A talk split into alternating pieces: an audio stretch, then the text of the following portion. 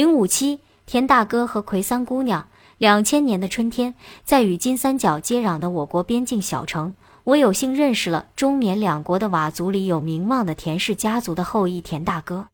当我得知他本人的身份及其他与金三角某些权势人物的特殊关系时，直言不讳向他表述想到金三角追梦的心迹。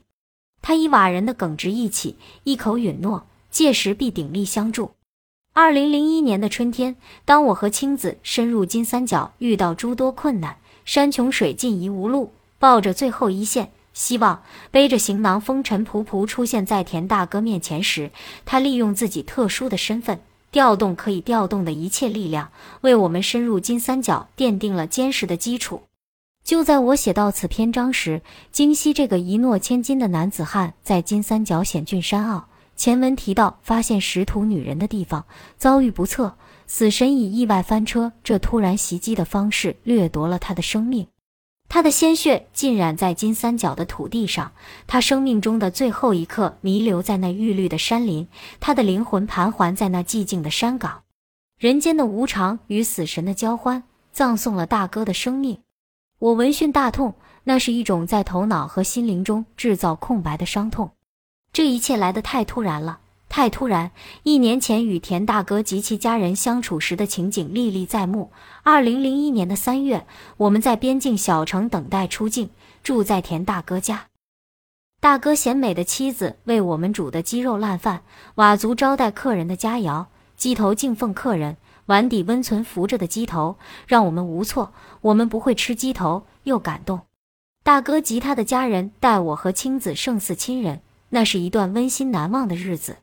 每当我们外归时，远远总看到大哥的父母，两位经历过磨难、善良忠厚的老人，站在高高的阳台，手搭凉棚，皱纹密布的面孔填满慈爱、切盼的神情，像等待儿女晚归的父母。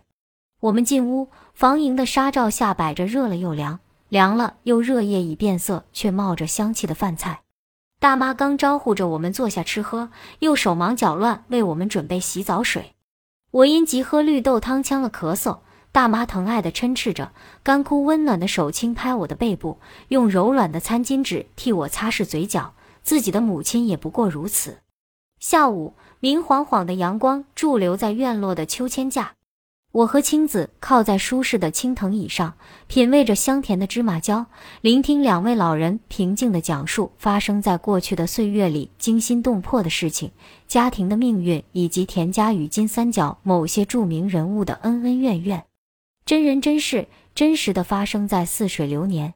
他们的叙述让我看到了田氏家族几代人的生存、生命的抗争、家族之间荣誉、利益的冲撞、仇杀械斗。异国漂泊，亡命他乡，其中有以田大妈、大哥之母、同母异父的姐姐的命运，深深地吸引了我。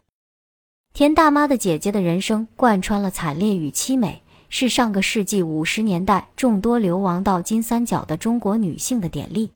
大妈的姐姐人称奎三姑娘，十三岁嫁到严帅刘姓大盐商家，成为刘家大少奶奶，是个有文化、聪明能干、敢爱敢恨。美丽的女子，二十岁成了远近闻名的年轻寡妇。丈夫、儿子病逝。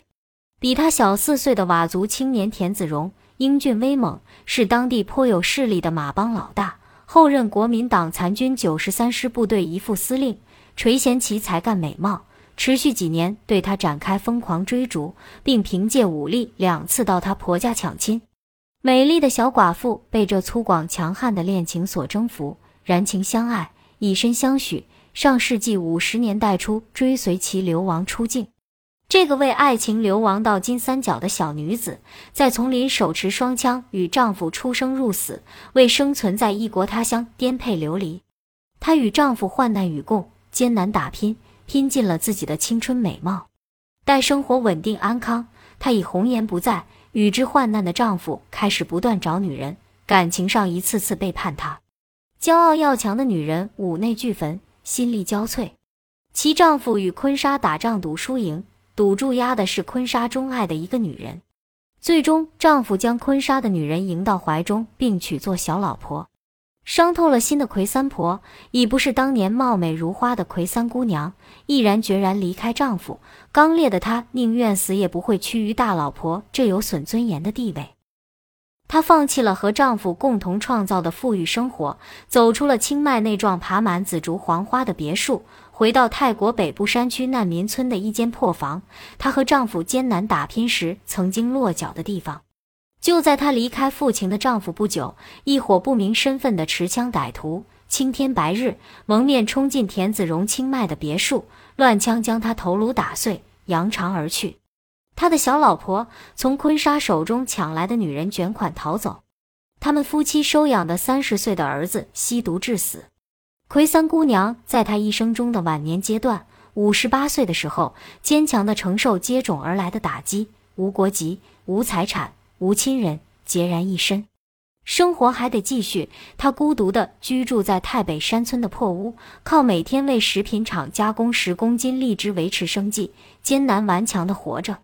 二零零一年夏天的一个傍晚，我和青子跋山涉水，风雨兼程地赶到太北一个有温泉的小山村。葵婆婆现在这个难民村独居，目瞪口呆地看到她家残旧的栅栏门，一把老式的大铁锁凛然把门。在他家门前那棵枝叶茂盛的无花果树下，遇到一个穿着旧式蓝布褂、浓重顺宁口音、中国云南凤庆的中年妇女。她的邻居从她口中得知，八十岁的魁婆婆眼不花，耳不聋，气色颇佳，精力充沛。更让我们为之震惊的是，魁婆婆不知从什么地方得知，现在中国政策好了，不会纠缠过去的历史问题，反会归还她家过去的财产。为了追回他出国之前埋在祖地的两坛银子，他已于两天前乘长途汽车经缅北回中国了。我和青子在金三角雨季来临之前，曾经乘车至泰缅边境，坐在车子里颠得七上八下，全身骨架犹如抖散一般，为里翻江倒海折磨得够呛。至今想起那黄灰弥漫、颠簸险峻的道路，还心有余悸。现逢金三角的雨季，旅途艰难，可想而知。但愿他老人家一路走好。年轻时的魁三姑娘为追逐爱情流落他乡，历经磨难，终归孤寡一人。老年时还靠用锥子掏出不计其数荔枝的核换钱维持生计。眼下八十高龄的魁婆婆不辞辛苦地奔回中国故乡，为找还半个世纪前埋下的两坛银子。我问青子：“两坛银子值多少钱？”青子摇头称不知。想想又说，银子不会有多值钱。无论以前和现在，奎三姑娘可谓叛逆、泼辣、敢爱敢恨、有个性的女人。她这辈子与激情游戏、与痛苦共舞，不甘于男性社会强加给她的压迫与不公，顽强的与命运抗争。她顽强的生命力，她的坚韧，是一般女人不能比的。就像一棵长在井地小小的羊齿草，拼命挣出羸弱的身子，攫取井沿大小的蓝天漏进的一线阳光，在阴湿滑腻的洞穴坚韧的植根生长，表现生命的本质是一种意志。多么刚烈好强的女子，同田大妈她妹妹的温柔平和形成鲜明对比。姐妹俩性格气质截然不同，对爱情、婚姻的不同选择，选择了两种迥然不同的命运。眼前的田大妈过着富实温馨的生活，让我再次感受到女性无论生于何时何地，命运终因爱情、婚姻的不同选择有不同的结局。我想，女人为何往往局限于同男人的关系，命运始终系于男人手中？相比之下，男人就要幸运得多，他们大多不会因与女人的感情生活而逆转他们一生的命运。正如英国诗人拜伦说的：“男人的爱情是与男人生命不同的东西，女人的爱情却是女人的整个生存。”二零零一年夏天的傍晚，我和青子惘然地扒着田大妈的姐姐家的铁栅门向里张望，家徒四壁，干净清爽，隐隐地透出一股沾湿的灰烬与干涩花朵的味道。是上个世纪的一个美丽刚强的女人生命中最后季节坚强的绽放凋零花瓣气息的残留，似乎诉说着这个女人命运跌宕的一生。我们千里迢迢专程来到太北偏僻的山村探望，却与她失之交臂。关于这对美丽姊妹花的详细故事、相关照片，我将在本书续集推出。让我们还是回到二零零一年早春，田大哥为我们安排好关系，送我们到出境的那个清晨。那个带有感伤意味的镜头，结实强健的像瓦山红毛树的大哥，在某某号界碑旁，毫不费力地将我们的沉重行囊抛进了吉普车的后备箱。旺盛的生命源泉在他的身体流动。他坚硬的面孔写着对我们的关切与担心，黑亮眼睛直视我们，言语简单的交代着我们出国后应注意的事项。我突感肝肠欲断，犹如生离死别。当时想的是，我们进入金三角凶险莫测，与大哥别时容易见时难，谁知真是生死别离，死神竟是这般无情。大哥送我们进金三角一年后，在金三角我们走过的山路遇难。他在生命的巅峰走得这么突然，奇怪的是，离别时我痛彻心扉的预感。